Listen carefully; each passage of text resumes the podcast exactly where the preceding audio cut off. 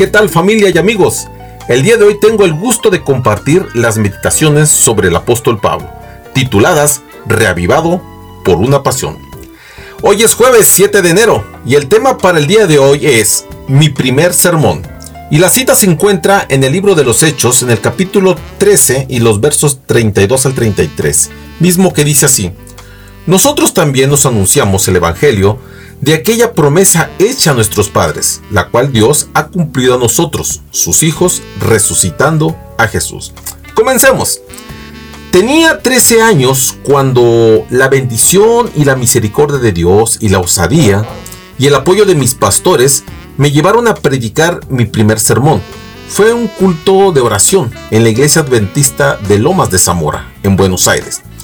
Aún conservo el manuscrito a mano del bosquejo sobre Josué 1.9.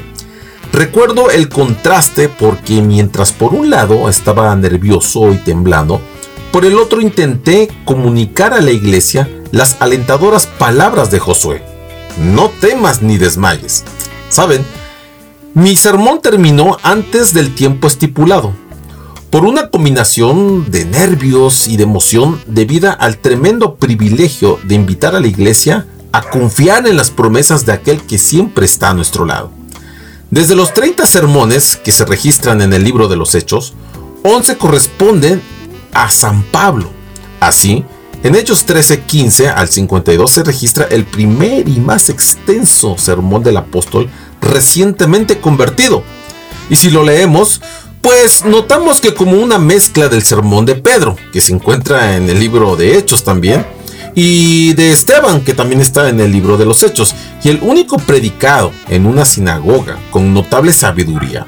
Pablo presenta un bosquejo de la historia de Israel hasta David, desde los tiempos de David hasta Jesús, y pues concluye su mensaje con una amonestación, una amorosa eh, invitación también y una clara advertencia.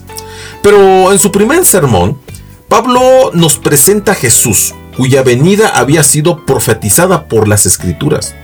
No obstante, los estudiosos, los que saben de, teología, los que se dedican a esto, lejos de ver en él, ahora sí que en el cumplimiento de la misma profecía, pues determinaron siendo instrumentos para llevar a Cristo a la misma muerte. Desde luego, por su muerte y su resurrección, también se efectuaron con el fin de dar cumplimiento a la profecía y también a la promesa de salvación. Ahora pues, la muerte y la resurrección de Cristo ahora vienen a ser el asunto central del primer sermón del apóstol Pablo. Pero pues solo así el perdón y la vida son ofrecidos a todos los pecadores, que por intermedio de la fe recibe y acepta la gracia de Dios. ¿Sabes? El sermón termina con una poderosa invitación y también con una advertencia.